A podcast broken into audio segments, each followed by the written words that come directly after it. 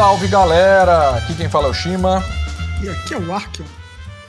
E como nós havíamos prometido, nós estamos voltando com a segunda parte do cast sobre Coriolis, as facções de Coriolis, com o mestre Shaolin. Salve Shaolin! Olá, tudo bom? Tudo bem, Shima? Tudo bom, Arkion? Beleza? Seja bem-vindo de volta nesse lugar aqui, que é sua casa também, Shaolin. Como a gente havia combinado da outra vez, nós estamos voltando para completar aquele cast sobre as facções de Coriolis. E aí eu queria que você lembrasse os nossos ouvintes o que é que nós falamos no outro podcast. Claro, beleza, vamos lá. É, então, assim, no, no, no, cast passado nós falamos sobre as facções zenitianas, né? É, então, rapidamente, nós, o que, que, são as facções? As facções são esses grupos, instituições, né, organizações que, que disputam o poder no terceiro horizonte, no, no ambiente, né, no universo do Coriolis, né? O poder econômico, cultural, militar, etc. Né? É, ela se divide em dois grupos, os zenitianos e os precursores. No cast passado a gente falou sobre os zenitianos, a gente falou principalmente sobre o consórcio, que é o líder dessas facções, é, a legião, são os, os mercenários, né?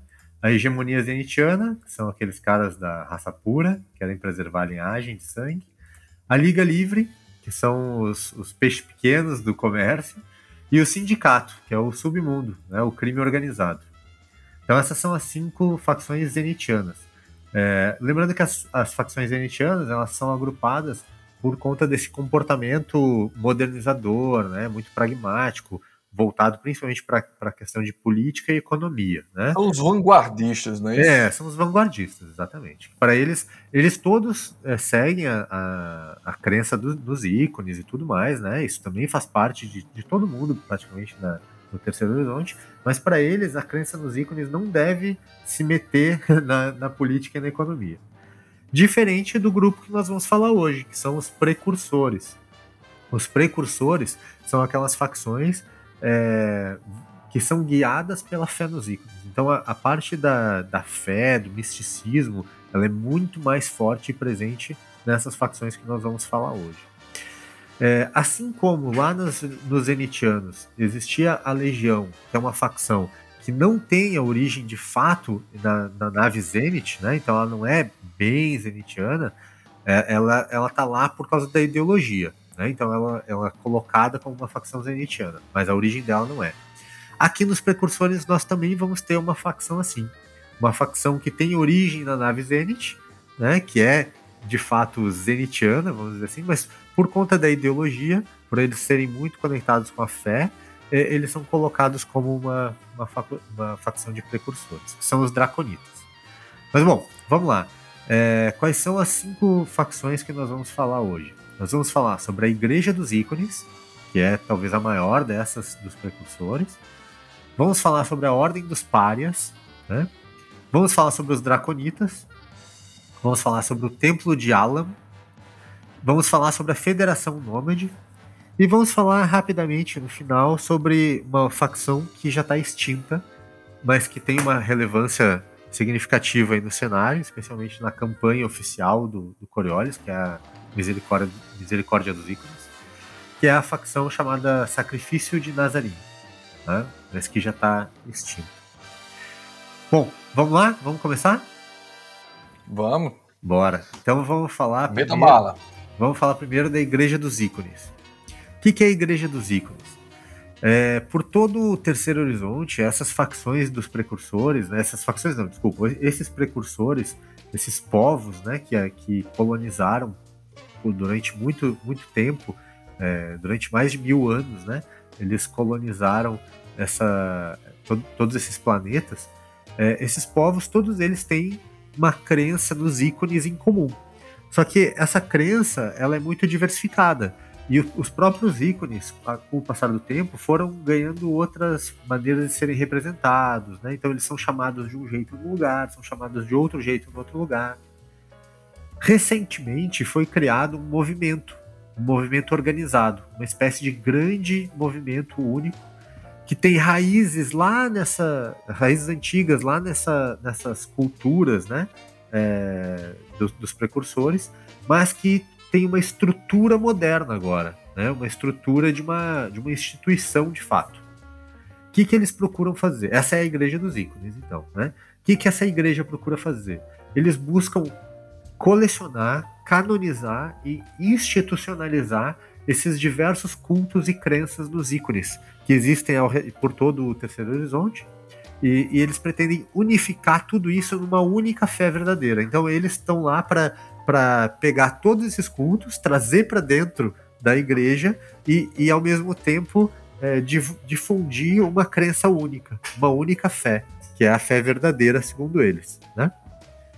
É, essa igreja dos ícones ela é sediada no, num lugar chamado Cidade dos Ícones, que fica no planeta de Mira. Esse planeta é, é, é muito importante dentro do Terceiro Horizonte planeta de Mira, que também dá nome a todo um sistema. Tipo, como se existisse um planeta Sol, né? Que dá nome para o sistema solar. Então, Mira é o, é, é, é o principal planeta desse sistema, conhecido como Mira. E eles atuam por todo o Terceiro Horizonte através de, de missionários. Né? É, aqui tem, tem várias, várias possibilidades de plot de, de jogo. Tanto como missionários mesmo, que é uma possibilidade, né? Lá no, quando você está fazendo os personagens no Coriolis, você tem que escolher um conceito de grupo. Você pode escolher se você é mercenário, se é um grupo de mercenários, um grupo de agentes, um grupo de comerciantes, é, de exploradores. E uma das opções que tem também é de missionários. Né? Vocês podem ser missionários. Ou seja, evangelizar, sair por aí é... pregando a palavra dos ícones. Isso aí. Iconizar, né? Iconizar. Iconizar. Iconizar. Isso aí, isso aí. É, é uma possibilidade de jogo, né? Mas claro que além disso, tem toda a, a, todas as outras tramas que podem envolver, né? Então você imagina que você vai num lugar é, para fazer uma pra colonizar, né? Fazer uma exploração é, de recursos naturais lá financiada pelo consórcio. Aí você chega lá e existe um domínio da Igreja dos Ícones naquele lugar, e existe uma parte daquela população que se revolta contra esse, esse, esse essa missão colonizadora e tal, né? É, então tem, tem muito plot que dá para envolver aqui, através da crença e tal. E, e também, né, é, essa própria disputa, né? Porque tem, se tem uma igreja que está lá fazendo esse trabalho de tentar unificar tudo, provavelmente devem ter cultos menores e tal que querem resistir a isso. O que também gera, pode gerar bons plots de aventura. Né? É o que eu ia perguntar. É, para ver uma igreja dessa, normalmente, e para ver é, colonização ou, ou, como disse o Arkion, iconização, é, talvez fosse interessante imaginar que houvesse outras culturas com outros deuses, e de fato há, não é? É, mais ou menos. Outras uma coisa, uma coisa meio, meio, meio universal no Coriolis é o culto aos ícones, né? Todo mundo, de um jeito ou de outro, cultua os ícones. O que acontece é que em alguns lugares eles cultuam os ícones dando outro nome para aquele ícone. Mas é como se, se só existissem aqueles nove deuses, né? Que são os, os ícones. Não, não, vou chamar de deuses, né? Mas... É, é porque, assim, quando você vai olhar mesmo, você percebe que os ícones não são bem deuses. É. Pra gente que é ocidental, a gente coloca ali como se fossem deuses porque é o que encaixa melhor, mas seria quase mais que para uns santos, né? É. Mais nessa linha. Pode, pode, ser como você pode enxergar eles como santos, você pode enxergar eles como divindades, você pode enxergar eles como forças místicas, né? Não, não personificadas. É, então existe, existem essas variações. Tem lugares em que eles vão ser venerados como, como santos, vai ter lugares que eles vão ser venerados como deuses. É, mas, mas independente, eles. Mas sempre... tem lugares em que eles simplesmente não são venerados ou não existe? Eu acho que não. Você pode criar isso quando você estiver jogando, assim, mas por padrão do lugar jogo. Lugar de ateus. Não. É, no, o jogo não tem isso. O jogo. Porque o, o, o, a religião no Coriolis, isso que é interessante, é... ela tá na mecânica, né? Ela tá então... na mecânica, exatamente, é o que eu ia falar. Então, quando você tá jogando, você força uma rolagem, o, o, forçar a rolagem é você fazer uma prece aos ícones. E eles respondem. E eles respondem, exatamente. Então, e isso, isso gera um ponto de escuridão pro GM. Isso gera um ponto de escuridão pro mestre. Porque a oposição a esses ícones é a escuridão entre as estrelas. Agora, o que exatamente é essa escuridão entre as estrelas e o que exatamente são os ícones, isso o jogo não responde. ele, ele dá pistas, ele dá indícios, ele joga com isso, né? Ele faz você achar que é uma coisa e daqui a pouco ele, ele mostra outra. É, que é justamente para não dar uma resposta. Se o GM quiser dar essa resposta, ele pode, mas o jogo não dá. Né? Se os ícones de fato existem ou não, se eles são deuses ou não, se eles são seres é, de, de alguma civilização anterior que, que deixou de existir, mas eles estão ali, né, ocupando, e existe o contraponto deles que é, é, são esses seres que habitam a escuridão entre as estrelas. Você pode interpretar como você quiser. Mas esse, esse misticismo, ele está sempre presente no jogo. Isso é importante. Então, não existe muito assim uma, um espaço para jogar Coriolis sem o misticismo. Você pode fazer um personagem que não acredita muito nisso, mas no fim das contas, uma hora ou outra você vai fazer uma prece aos ícones. é, é, é, é o até graças a Deus do, do Coriolis. É isso, aí, é isso aí. É isso aí. Então, de um jeito ou outro, é, passa, né? Todo o misticismo passa por tudo. Como eu falei no, no cast anterior, mesmo aquelas facções que são os mais a vanguarda, né? São as facções elitianas, eles também têm o culto aos ícones. A diferença é que para eles o, o, culto aos ícones não deve interferir na política e na, na economia. E essas aqui não. A igreja dos ícones acha que tudo tem que passar pelos ícones. Né? A, a política seja, uma teocracia, né? É uma teocracia. É, a, quest... é, a questão da. Assim, comparando, seria tipo a Sharia, né? Que é você ter as leis, do, é, as leis civis inspiradas pela, pela religião, no caso. Perfeito. exatamente. É isso aí. É isso aí. É. Então, todas essas, essas facções precursoras, que são as que a gente vai falar agora, que a gente vai falar hoje, elas dizem respeito a, a essa visão. Uma visão de que tudo tudo no universo, a economia, a política, tudo que você faz, ele tem que estar sujeito às regras dos ícones, né, às leis dos ícones, é, ou ao, vamos dizer, ao culto aos ícones. Bom, então essa a igreja dos ícones eu acho que ela é a maior desses precursores, mas existem outras facções. Vamos falar um pouquinho da Ordem dos Párias. O que, que é a Ordem é dos que eu mais gostei. É, a Ordem dos Párias é, é bem interessante. É, em Coriolis, eles são conhecidos como samaritanos. Em Coriolis, eu digo na estação Coriolis mesmo, tá? Eles são conhecidos como samaritanos, porque lá na estação eles fazem um trabalho muito forte humanitário, trabalho com, com os doentes e os pobres. Então, basicamente, a, a atuação da Ordem dos Pares lá na estação é através desse trabalho humanitário que eles fazem com os doentes e os pobres. Então, lá eles são chamados de samaritanos. Mas fora de Coriolis, eles já não são assim tão bem vistos. Por quê? fora de Coriolis, fora da estação, né? É, não fora do cenário, fora da estação, é, eles são, são chamados de mártires, né? Mas eles são muito temidos pelo fanatismo, porque eles são tipo, é, tipo a cruz, tipo os, os, os cruzados, assim, né? É, eles são guerreiros religiosos. Ele me lembra, sabe quem, Shaolin? Ele me lembra, eu não me recordo do nome, daquele. daquela ordem lá do Game of Thrones. Isso, que eram, isso. Que eram sem armadura, eram né, desprovidos de posses, que é, apareceu no final. Muito, muito, muito próximo. Eu tava até comentando que eu joguei com um do membro das Ordens de Pares que eu achava que antes eles eram só fanáticos. Aí eu descobri que eles eram fanáticos altamente armados. Isso aí, isso aí. Eles, eles são muito, muito perigosos. E eles têm uma tecnologia muito avançada também.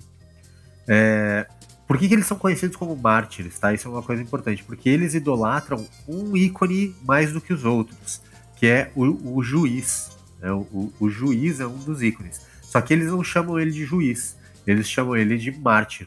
Né? Então, por eles terem essa. Lembra que eu falei, né? Que existe, existem muitas, muitos cultos, todos eles são relacionados aos ícones, mas às vezes o ícone ele é chamado de um outro jeito, né? Naquele culto e tal. É, então, cada um tem, tem as peculiaridades dependendo de quem tá falando, né? Exatamente.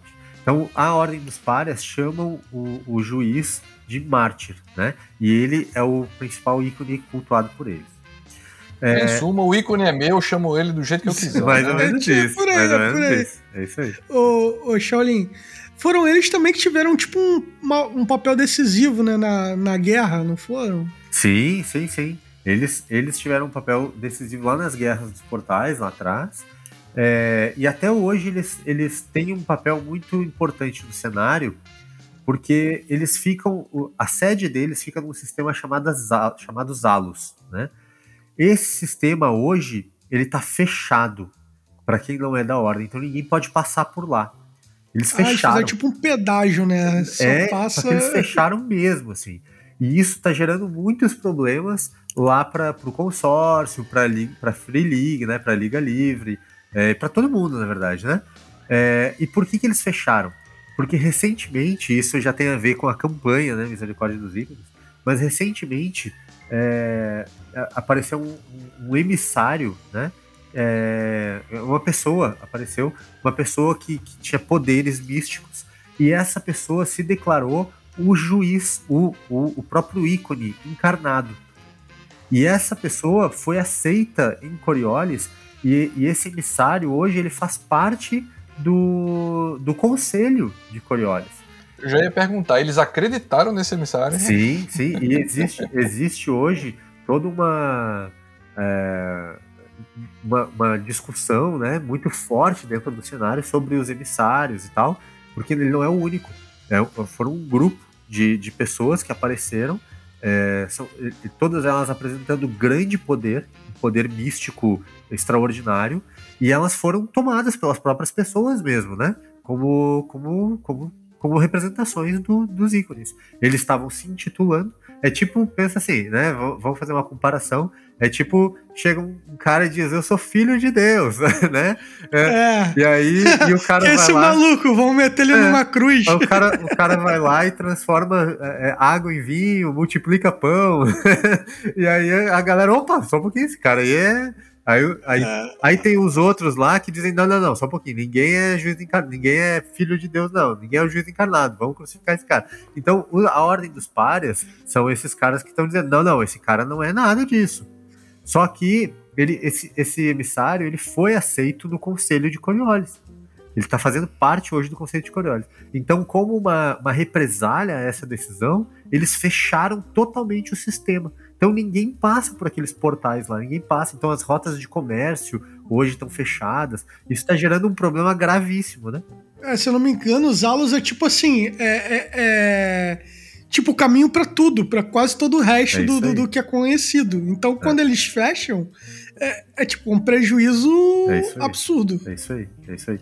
Quando mexe no bolso do homem, meu amigo, é quando o bicho pega, né? Ah. Aí que pega, exatamente. Então aí já, já tem um monte de, de, de, de espaço para trama, né? Só por essa questão aí do, do, sistema fechado, né? De, dessa, dessa briga política e religiosa aí, né? Da Ordem dos Párias com, com o pessoal de Coriolis. É, já tem, já tem um, espaço muito legal. Bom, ainda sobre o pessoal da Ordem dos Párias, né?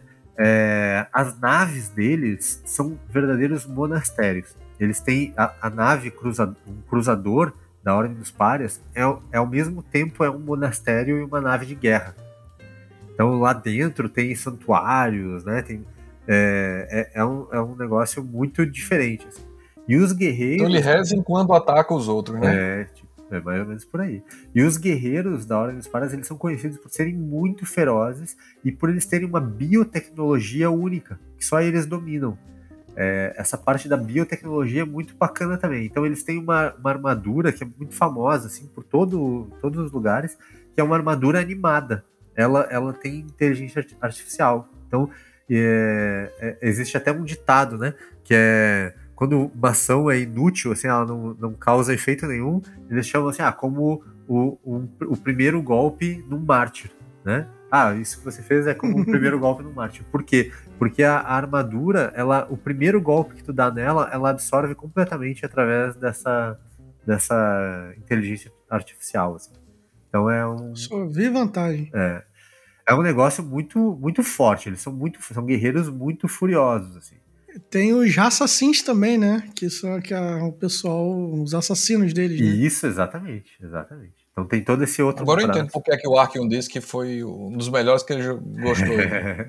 ah, o meu personagem, quando a gente jogou, eu era da Ordem dos Pares, pô, então eu tinha que conhecer, né? É. Agora eu tô entendendo porque é que você gostou tanto, que os caras são monstros aí. Né? é, só que eu era perseguido por eles também, então. Foi legal, né? Foi legal. Foi, foi uma aventurinha curta que a gente jogou aí, mas eu, eu gostei de, de mestrar. Então. Bom, vamos lá. Vamos, vamos seguindo então aí na, nas facções dos precursores. É, outra facção do, que é considerada como precursores são os Draconitas. Só que como eu falei para vocês, a origem deles na verdade é zenitiana. Eles são de uma parte da tripulação lá da nave Zenith, né? Que nem a, o pessoal da hegemonia zenitiana, lembra que eu falei? Que são os caras uhum. que, que ficaram preservando a linhagem lá da família do capitão da nave e tal. Só que os draconitas não, eles não são, não têm essa visão. Eles são muito mais relacionados à crença nos ícones mesmo. Tanto que quando a nave chegou, a nave Zenith chegou, e, e a, a, tripulação começou uma grande discussão lá sobre se ia acordar os colonizadores ou não, o que, que iam fazer. Os draconitos foram lá, acordaram todo mundo e foram embora. se virem. Problema resolvido. É, problema resolvido. E, tipo assim, acordaram, os caras viraram as costas e sumiram. Sumiram completamente. Ficaram alguns anos desaparecidos. Foram explorar o, o terceiro horizonte. E quando eles voltaram a aparecer, eles voltaram como uma ordem muito misteriosa e ritualística. Então, não se sabe muito sobre os draconitas. Os draconitas. O que se sabe, por exemplo, é que eles, eles valorizam muito o combate. Mas para eles o combate é quase um, como uma, algo metafísico, assim, é uma maneira você através do combate, tanto o combate físico quanto o, o embate é, diplomático e tudo isso, é, o combate mesmo, né, a disputa é uma maneira de elevação espiritual. Então eles têm essa visão assim. É, eles usam uma tecnologia também muito, muito avançada, só que a tecnologia deles ninguém sabe da onde ela veio e da onde ela vem. É, ele, eles ninguém sabe onde eles onde fica a sede deles, ninguém sabe nada sobre os draconitas, né? então, Shaolin, eles eram draconitas ainda na nave ou eles se tornaram só draconitas depois que eles foram embora e desapareceram? Eu não me lembro se se fala sobre isso. Eu acho que eles ah, se tornaram draconitas depois, tá? Mas eu não tenho certeza, posso, posso estar falando errado. Não sei, não, não tenho certeza, mas eu acho que na nave eles eram uma parte da tripulação. Quando eles saíram, okay. Se afastaram e tal, e voltaram depois, eles voltaram como draconitas, né? Como uma, uma facção mesmo, como uma organização, né? Essa organização, ela tem toda essa parte de, de organização e hierarquia e tal, tudo secreto. Ninguém sabe como é que funciona. É, os próprios membros têm um mínimo de contato entre eles. Né? Então eles é, falam o mínimo possível um com o outro. Mas se sabe que eles, eles trabalham num sistema de aprendizes, meio tipo uh, uma ordem Jedi ou uma ordem Sith, né? Não sei. Vai saber se eles são, são do lado da luz. É sempre um draconita e seu aprendiz. É, não sei. Depende do referencial, né? É, é. Mas eles têm tudo a ver, assim. Os draconitas são tipo como se fossem os Jedi ou os Sith, não sei. Da, do, do Terceiro Horizonte, né? É uma, uma organização mais secreta, uma coisa mais mais oculta. Eles têm uma tecnologia muito avançada que ninguém sabe de onde que as coisas vieram. Né? Ninguém sabe muito bem qual é o tamanho dessa organização, quantos membros eles são. Não se sabe nada disso. É, na, na estação Coriolis, eles têm um membro que é o cara que está lá para representar os draconitas no conselho. Se eles têm mais gente, ninguém sabe. então, é uma coisa muito fechada, assim, muito misteriosa. E aqui também, né? Espaço para jogo, nossa, tem muita coisa podendo envolver os draconitas, né? Na, na, aventura que a gente que a gente que eu, que eu mestrei para vocês, não sei se vocês lembram, mas tinha uma draconita, né? A cilindre, né? A cilindre, isso aí. É, cilindre, ela, é. ela tá lá no, numa aventurinha do, do, do, módulo básico mesmo, do, do Coriolis. Mas os draconitas eles estão envolvidos na, na própria campanha, né? Da, da Misericórdia dos Ícones. É, tem, tem, tem muito envolvimento que dá para fazer dos draconitas aí na, na, em aventuras. Né? Seja porque o personagem é um draconita, pode ser, ou porque está se envolvendo no plot mesmo, né? É, os draconitas tentando proteger alguma coisa é, mística, ou contratando o, os, os, players para fazer alguma missão, para buscar alguma coisa, ou para proteger alguma coisa, é, ou para recuperar alguma coisa, enfim. É, tem muita coisa que dá para fazer prometendo uma tecnologia especial, né? É, tem, tem, tem, tem uhum. muita coisa legal que dá para trabalhar. É, o, o, legal é como eles são misteriosos, né? Então você pode preencher as lacunas como você quiser. Exatamente. E o livro não responde. Então não é uma coisa assim, ah, é misterioso pro player, mas o GM tem tudo lá sobre os draconitas. Não, não, o GM não sabe nada uhum. também. também não sabe, é. Ou seja, ele constrói, ele pode construir do jeito Exato. que ele quiser, achar mais conveniente. Exatamente. Eu tenho, para mim, como GM, quando eu, eu narro Coriolis, eu tenho uma boa ideia do que, que eu entendo que são os draconitas. Mas eu não passo isso pro player. isso, isso não é cânone, né? O, o, o cânone mesmo do jogo não, não fala nada. Ele deixa bem aberto. É misterioso. Tava sendo tudo homebrew, né?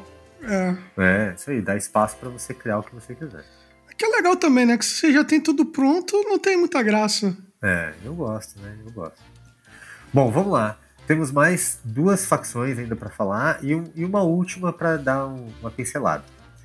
Então, as outras duas são, são menores, dá pra gente falar mais rápido. É, o Templo de Alam né, é, um, é, uma facção que também é considerada dos precursores. É, eles têm um culto muito voltado assim para o presente, pro, eles são muito hedonistas, assim, né? Então eles têm os ícones é, mais como uma representação da diversidade da alma humana. Né? Para eles, cada um dos ícones representa um aspecto diferente da alma humana. Então, é, eles são, são muito famosos assim como uma, uma facção de, de cortesãos, de, de pessoas hábeis nas artes do, do prazer, né? Na, nas artes da diplomacia também. Né? É, e eles têm o domínio sobre uma tecnologia que é muito bacana, que é a tecnologia proxy. É uma tecnologia que permite que você sinta coisas que as outras pessoas sentiram ou que estão sentindo também. Então você, tipo como se fosse uma realidade virtual, mas que você sente, né? E você revive novamente a experiência de alguém que, que viveu por aquilo e tal.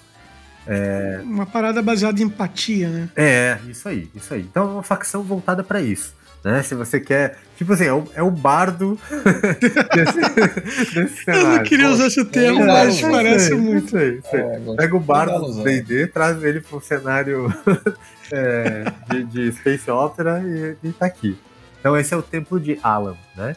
Eles são, são voltados para isso. Então, um cortesão é, formado na escola do, do, Templo de Alan, ele é muito bem visto, assim, é, por exemplo, como um espião, né? Então, numa uma aventura de espionagem, pode ter muito disso, né? Pode ter muita influência dessa facção aí no meio. É, bom, vamos lá, mais uma, uma facção. A Federação Nômade. Essa é uma facção grande, mas extremamente desorganizada. Né? O que, que eles são? Eles são um coletivo de frotas nômades. Então, é, não sei se vocês já viram aquele The Expanse. Sim. Sim. Tá. Inclusive, eu acho que a série mais mencionada no Zero Cash é ela. É, é muito legal, cara. The Expanse que é boa, cara. também, não, é. Sim, não, mas eu gosto muito. É, é, assim, é um puta de uma série sci-fi bem executada. Tem muito é. a ver com o Coriolis, muito a ver. Até pela questão dos portais e tal. Tô dando spoiler pra quem não viu ainda. Mas enfim, é, pra quem já viu todas as temporadas vai saber. Mas tem tudo quem a ver. Não viu, tá errado. É, tem, tem tudo a ver com, com Coriolis, viu? Tem tudo a ver, The Expanse. Mas assim, The Expanse tem, uh, tem um momento em que os, os Belters, né, eles se meio que se agrupam, assim, e, e eles são, eles têm autonomia e tal para, né, para é, cada capitão da sua nave tem autonomia, mas eles respondem lá a uma federação, né, dos Belters, é, a um grupo, né, então é mais ou menos como isso. Aquele é um coletivo de frotas, né? Tem várias frotas, todas elas nômades. Eles têm diferentes origens, crenças, linhagens, né? eles vêm de vários lugares diferentes do Terceiro Horizonte. São várias frotas que já ocupavam esse lugar antes dos Zenitianos. É, e que se organizaram então numa federação. O principal objetivo é se fortalecer contra os avanços das outras facções, principalmente das Zenitianas. Então, eles são uma, uma espécie de, de agrupamento daquelas dos pequenos, dos pequenos, é, das pequenas naves e, e comboios do lado dos precursores que estão lutando lá contra a expansão do consórcio, contra o domínio da legião, né? É, eles, eles têm como foco principal uh, o respeito às leis antigas e a preservação dessa cultura nômade. E eu achei muito legal isso, porque é um jeito que eles encontraram de colocar aquela cultura nômade dos desertos, aquela coisa bem árabe mesmo, para dentro do ambiente espacial. Então eu achei muito legal isso aqui. A Federação Nômade trazendo essa cultura nômade para o espaço. Né? São caras que vivem lá como nômades no espaço, eles não têm um, uma, um, uma casa para voltar, eles vivem no espaço mesmo, mas eles se organizaram dentro dessa federação. Então eles têm uma frota. Isso é mais uma referência do, ori do Oriente, do né? Oriente. Porque no Oriente, no Antigo Oriente, tem os beduínos, né? Que eram nômades também. Isso aí, isso aí. Essa é a isso, ideia. É. E aí, eles, essa, essa, essa federação, ela tenta preservar esse modo de viver, esse modo nômade, né? É, dos caras que vão de um lugar para o outro, né? É, vivendo disso, assim.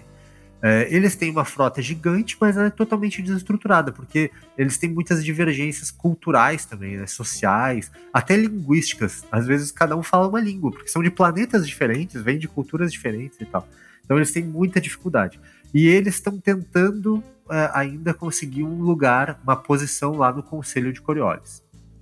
Aqui, como eles não são organizados, fica difícil, né? É muito difícil. Quem é o líder? Exatamente. Quem é que manda? É, exatamente. Então eles têm tá muito lembrando... mais conflito interno, às vezes, do que externo.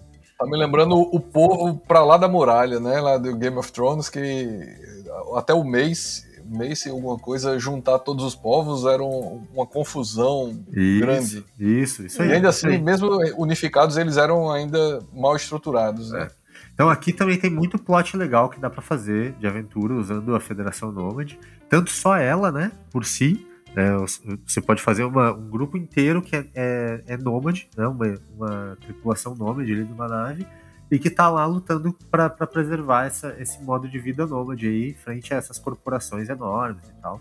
Essas Ou então buscando recursos mesmo pro, pro povo, né? Porque Isso. você mora no espaço, você não tem um planeta. Desbravadores, né? Isso, Desbravadores. Perfeito. Desbravando, exatamente, exatamente. Ou, ou até você pode usar a Federação Nômade como, como GM, né? Você pode usar a Federação Nômade para é, ter mais um player aí dentro dos plots, alguém que vai sabotar os planos, às vezes sabotar os planos dos jogadores, né? Se os jogadores estão lá é, contratados por uma outra facção para fazer alguma coisa, aí de repente chega lá uma nave da, dos nômades para sabotar eles, para impedir o avanço. É, já facção. que eles são eles são desorganizados, então pode ser que tenha muita briga interna. Então pode ser uma nave de NPCs brigando com uma nave de PCs, né? Isso. É. É, Cada um sabotando o outro. Tem, tem Sabe o que, que eu pensei também? É, usar, tipo, tratar um, um grupo nômade como se fosse herege, sem de fato ser, né? Só uma cultura diferente. Então, se você está jogando como nômade, as pessoas vão te perseguir por conta disso. Perfeito. Ou um grupo de aventureiros que não seja nômade tá perseguindo ali equivocadamente é, um grupo nômade, né? E aí tem que descobrir isso aí. perfeito, aventura. perfeito. Ou pode confundir o, o, grupo nômade com piratas espaciais, né? Sim, é. é. Também top. É. Ou mesmo pode ser um grupo nômade que é pirata, que são piratas. de fato, pirata mesmo. É, e jogar um jogo de pirataria espacial, uma opção. Pô, ia ser irado isso, né? É. Tem muita coisa legal para fazer com ele. Bom, então a gente falou sobre as cinco principais facções aí dos precursores, que é a Igreja dos Ícones, a Ordem dos Pares, os Draconitas, o Templo de Alam e a Federação Nômade. E tem uma sexta facção que eu quero falar rapidamente sobre ela, porque é aquela que eu falei que, está extinta, né? É, mas que ela era uma facção muito, muito forte, era um culto de grande poder, mas que foi extinta por uma ação conjunta. Uma ação conjunta da Ordem dos Párias, dos Draconitas e da Legião. Então, essas três facções conseguiram, se uniram para eliminar esse, esse, esses caras do sacrifício de Nazarim. É, hoje, falar no sacrifício de Nazarim é um tabu no Terceiro Horizonte. Ninguém pode falar deles, assim, as pessoas olham por cima do ombro quando o nome deles é levantado. Por quê? Porque tem, tem muitas lendas e boatos, né? Mas que dizem que eles se voltaram para a escuridão entre as estrelas. Eles foram buscar é, poder, né? Na escuridão entre as estrelas. E com isso, eles acabaram se sentenciando a, a si mesmos a própria morte. Né? E por isso que então a Ordem dos Pares, os Draconitas e a Legião foram é, exterminar eles. Mas... Decretaram a Ordem 66, não foi? Isso, tipo, exatamente, exatamente. E aí, cara, é. aí assim, aí é, essa, essa facção ela tá supostamente extinta. Mas é, algumas pessoas falam que existem células é, de, de, reminiscentes desse, dessa facção, desse sacrifício de Nazarim, que estão é, armando um plot aí para voltar. E aí aqui tem espaço para muita coisa. E, inclusive, boa parte da campanha principal, da campanha oficial de Coriolis, que é a Misericórdia dos, dos Ícones, está relacionada com isso aí. Então tem, tem muita Aqui cabe coisa. então Aqui cabe então outro gancho pro narrador, né? De criar todo mundo, de dizer que tá extinto, mas tem umas reminiscências, Isso. como os Jedi aí depois do expurgo. É, eu diria, eu diria que esses caras talvez fossem os Sith. né? E, os, e, e, vamos botar assim, o, o, sacrifício de Nazareno. Os Jedi que exterminaram. É, ah, porque entendi. esses são os caras que, que se voltaram é, para a escuridão. Eles foram buscar na escuridão o poder, né? Então tem tudo a ver assim com o lado negro, né? Então eu acho que esses caras aqui teria mais a ver eles serem os Sith. Naquele momento assim que todo mundo achou, ah, a Ordem Sith tá extinta, né? É... E aí de repente, pô, de repente surge lá um, aparece um Sith lá do nada, né? Então eu acho que esses caras são mais tipo isso. E os Draconitas, que, que fazem parte do grupo que exterminou eles, é, eu, eu, eu encararia eles mais como uma ordem Jedi, só que uma ordem bem, bem oculta, assim, né? Uma ordem não, não como aquela da época da Guerra dos Clones, assim, mas mais como depois, lá, quando já tá só o, o, o Obi-Wan, né? O, o, Luke, tem, tem poucos membros, né? É, eu acho que, que os Draconitas são mais para isso. Assim. Bem Mas, sinistros, né? Aquela, é. aquela coisa assim, bem sinistrona mesmo. Bacana. Isso aí, isso aí. É isso aí, galera. Assim falamos um pouquinho mais aí sobre as facções dos precursores e como tem muito espaço para a gente fazer campanha, aventura, tem, tem muita coisa para a gente trabalhar a partir dessas facções nas nossas aventuras em Coriolis. E, e, eu achei um negócio muito legal, é que a gente, a gente fez o primeiro episódio com uma visão geral, a gente fez um primeiro episódio com as primeiras cinco facções, agora a gente tá fazendo com, a, com mais cinco, né? E a gente, tipo, a gente só falou de facção. Se você for abrir o cenário, ainda tem mais dezenas de coisas aí que Muita podem ser exploradas. É. é. realmente uma pena nunca ter sido publicado aqui no Brasil, Coriolis, porque... Mas tenha calma, é... tenha calma com o Zero Cast, eu tenho certeza que alguma editora vai dizer: caraca, a gente tá desperdiçando esse cenário maravilhoso. Né? E aí eu tenho certeza que daqui a algum tempo né, o Coriolis vai estar tá vindo aqui para o cenário nacional. Que os, Fica dica aí também que, pra... que os ícones ouçam a sua, sua é. fala. é, assim, é, Fica a dica também para quem tá aí querendo jogar alguma parada diferente, sabe? Sair do, do tradicional. Na fantasia medieval, né? É, assim, porque assim, até dentro do sci-fi o Coriolis é diferente. É uma coisa que é totalmente é. diferente, é. porque você tem tecnologia, você tem religião e tá tudo convivendo junto. É isso aí. Aí uma coisa que eu já deixo aqui marcado com o Shaolin, ele vai falar sobre aquele maravilhoso combate espacial de ah, Coriolis, que aquilo dali, cara, Isso é muito vale a pena jogar cada dadinho ali naquele combate. Até agora é a melhor mecânica de combate de nave que eu já vi em RPG. Eu também, cara, eu também. Eu já vi vários, já vi Star Wars, já vi, Star, é, já vi muita coisa. É, aquela Traveler, né? Tem muita coisa lá. Mas, cara, no, no Coriolis eles se puxaram. É, é, ficou muito redondinho. Eu gosto muito do combate espacial. E podemos sim, podemos fazer no próximo. E é por isso que você está convidado para fazer com que todos conheçam e se empolguem mais ainda com o Coriolis. Legal, maravilha, maravilha. Vai ser um prazer. Pessoal, nosso tempo estourou. A gente vai ter que se despedir mais uma vez do Shaolin. Arkion, você quer fazer as honras? Primeiramente, agradecer ao Shaolin, sempre tão disposto aí a, a dividir o imenso conhecimento dele com a gente. E sempre um papo muito divertido e agradável. Muito obrigado mesmo. Que legal, valeu, gente. Parafraseando Mandaloriano, como deve ser. que bacana. Mas, ó, é, imenso conhecimento não, viu? Eu sei muito pouquinho. Mas o, o, pouquinho que eu é. sei é sempre um prazer compartilhar. E é sempre bom estar com vocês aí, bater esse papo. Assim, eu gosto demais. Para mim vai ser sempre um prazer vir. Podem, toda vez que me convidar, pode ter certeza que eu vou aceitar o convite, sim. Shaolin, o prazer é nosso. Fica aqui o convite para o próximo podcast. É, pessoal, quem quiser conhecer mais sobre Coriolis, cola aqui na gente, ouve cada um dos nossos casts. É, no futuro ainda vem mais coisa pela frente. Siga-nos nas redes sociais, Facebook, Instagram. E quem quiser falar conosco por e-mail, o e-mail é zerocastbrasil.gmail.com. Um abraço a todos e até mais!